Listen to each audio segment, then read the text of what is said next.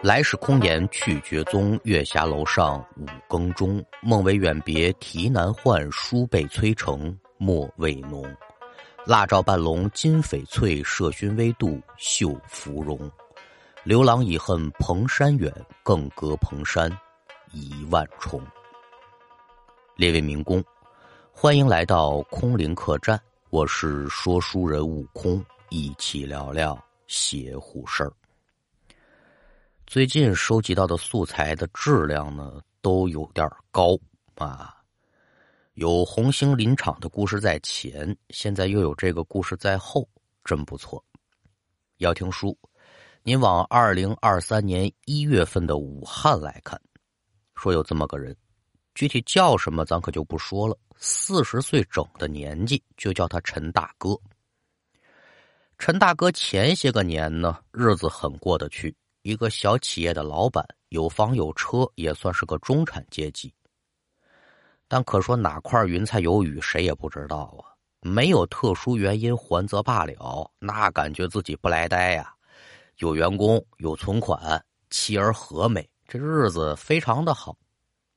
一旦说真遇上问题了，那才知道自己有多脆弱。前前后后这几年苦苦支撑。到最后没逃过破产的厄运呢。说这个年纪拼下来，这一切毁于一旦了。您想想，这心情他能好得着吗？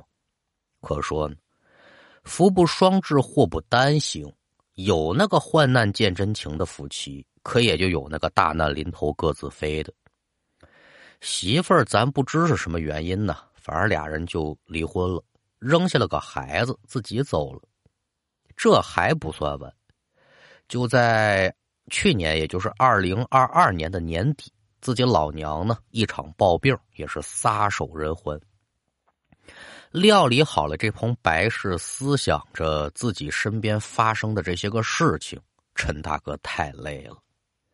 我活了四十年，这点糟心事儿非赶着一时全来了，咬牙切齿，无处发泄。但日子还得过，说我不能给爹娘尽孝也就罢了。现在老娘一走，我还得受累，让我老爹给我带着孩子。可怜这老人家偌大的年纪啊，陈大哥没办法，无计奈何，出走他乡，得奔生活呀。去哪儿了呢？武汉下辖有这么一个县城。陈大哥干这活就有点类似于跑业务啊。我给您举一例子，就是假设这个工地某一种物料你给他谈下来了，然后这边供货之后呢？供了一百万的这个物料，这里面有你多少多少提成？陈大哥没细说他具体是干什么的，但是这意思是对的。这倒是行了，老板改了业务员了，跑腿的，自己的能力水平包括社会阅历那摆在这儿，熟悉工作之后就得说干的不错。这一日，自己谈完业务，回到自己的出租房，行了。我这工程，我就稳稳当当的盯住了他。敢等一结算，我手里有存性了，手里有钱，我就有操作的空间。等于说还想着东山再起。累了一天，洗漱完毕，自己就躺在出租房的床上，也没什么娱乐活动，自己也没那个心情，无外乎就是看看手机，刷刷视频，发发呆。钟点差不多了，自己躺下睡觉，每天都这样。那按现在的钟点讲，这一天的十一点多，陈大哥呢就把手机放在床头，一边放书听，一边充电。自己也劝自己啊，少想那些个烦心事儿。睡醒了，明天还得接着工作，搞钱要紧呢。一夜无话，转过天来，陈大哥呢收拾好就打算出门。他去床头拿自己手机的时候坏了，手机拿起来摁了好几摁，这手机没反应。自动关机了，就等于说昨儿晚上这手机没充上电。再一瞧明白了，这充电头啊，有打插座上掉下来了。您可也都知道，这充电它是个习惯性动作，一般就是把这接头插到手机上就完了。说真通没通电的话，很少有人去观察这个。那这可也不要紧呢。现在这手机充电速度，您各位是知道的。就说这手机一点电都没有。五分钟就能充到百分之七十，甚至充满，那也不新鲜。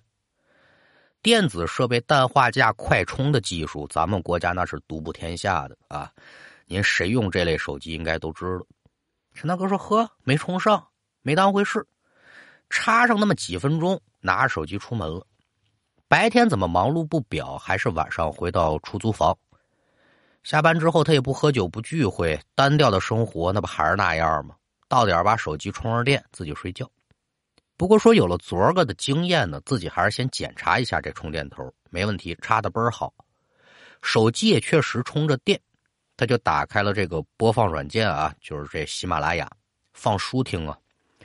大哥说的那一橙子听的正是我说的那个《聊斋》。一说这个呀，想起那么两句闲话。前两天有书座跟我说，说咱空灵客栈这一个个小故事啊，也不知是让哪位朋友搬到海外去了，是叫什么兔什么币，还是叫币什么兔的，我我闹不清啊。国内的网还没玩明白呢，我现在出国也少了，那就更没机会看外网了。据说这故事供着多少多少华人听，这是好事啊！炎黄子孙身在海外，听一听家乡的故事，听一听乡音，学徒水平您别瞧不高啊，但是我高兴之极，荣幸之极。可有一节，哪位朋友给搬走的呢？我到现在我也不知道啊。不问自取是为偷啊，偷也就罢了，您这还掐头去尾，据说是把这音频搞了个乱七八糟。反正我是道听途说，具体是不是这么回事呢？我可不知道。你要真这样的话，那您搬音频这朋友，您就不够朋友了。听书解闷儿嘛，有点声音陪着自己入睡那是好的。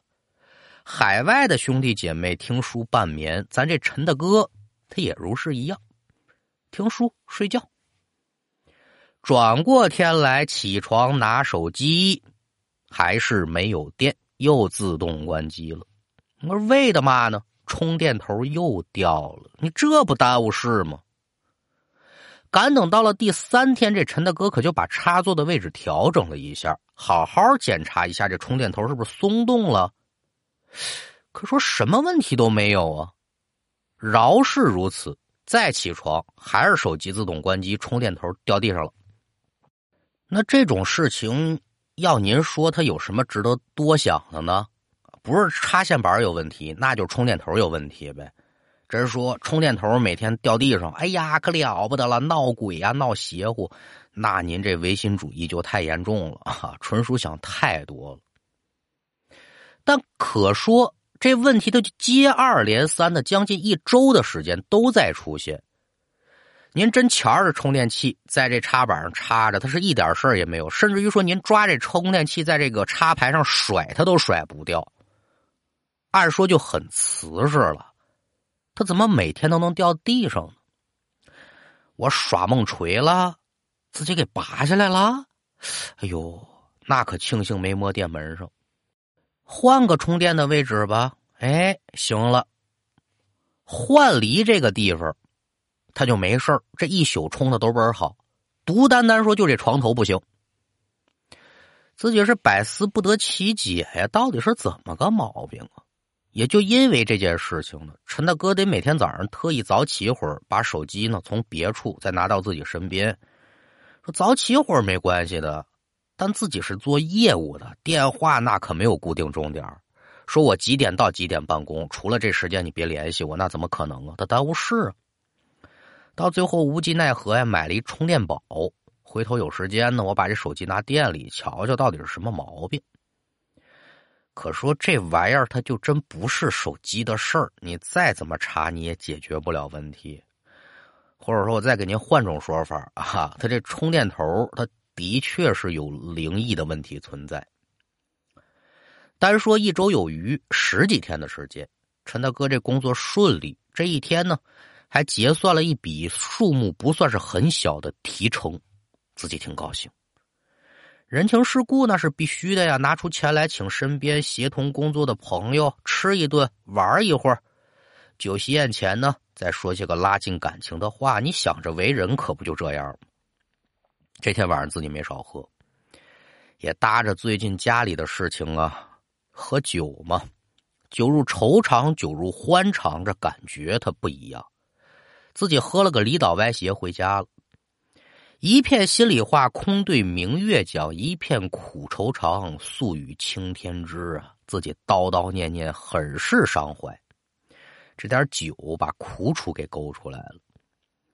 自己斜靠在床头，那就想着说：“我一边给这手机充电，一边我放书听听。”哪成想，这边刚把手机充上电，他还没打开这听书软件呢，自己手里攥着这手机，他就睡着了。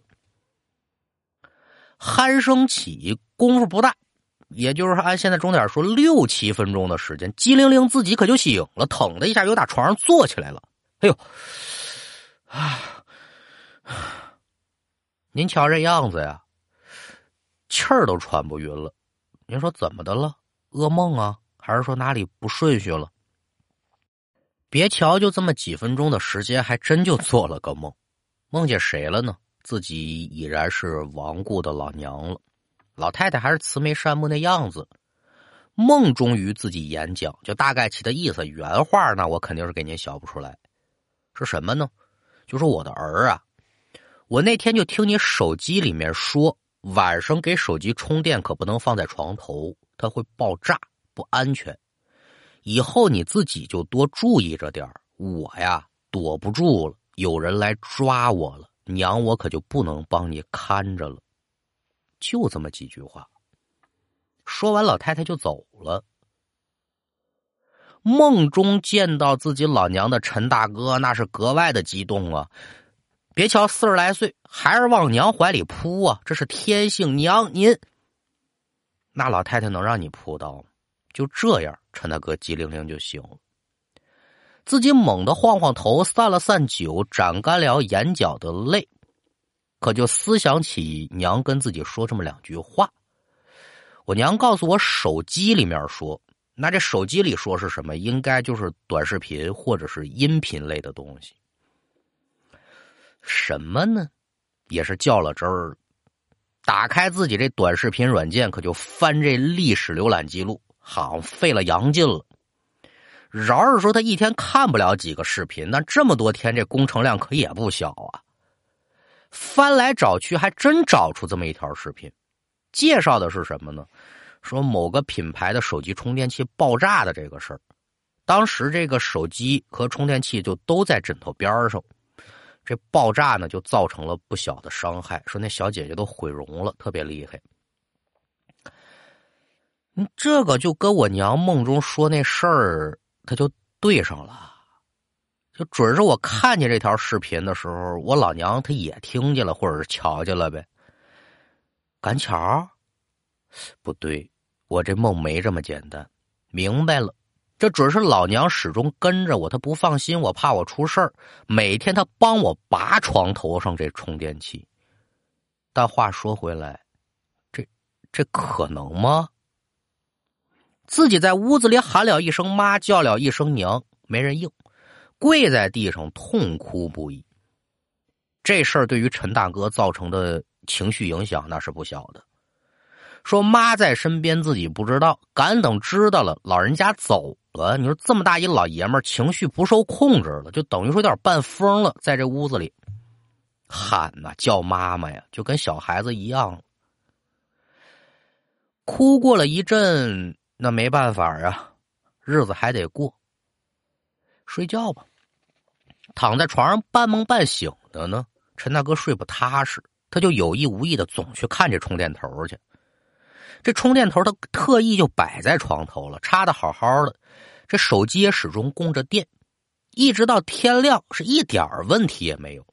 就打这儿说，甭管陈大哥怎么刻意的就把这充电器插在床头，他也没再掉下来过。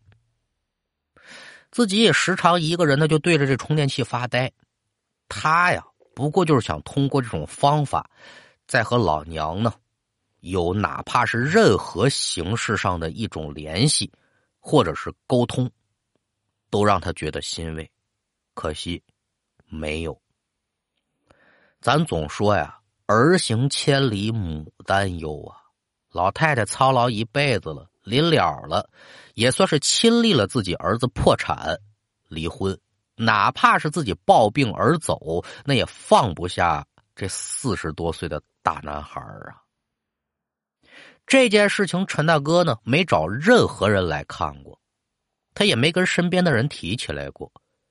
此事过去两个月有余了，就直到咱故事更新的今天，他也许依旧在期待着那个充电器，他还会自己掉下来，就像儿时母亲呢用杆子从老家的那棵枣树上打落的枣子一样。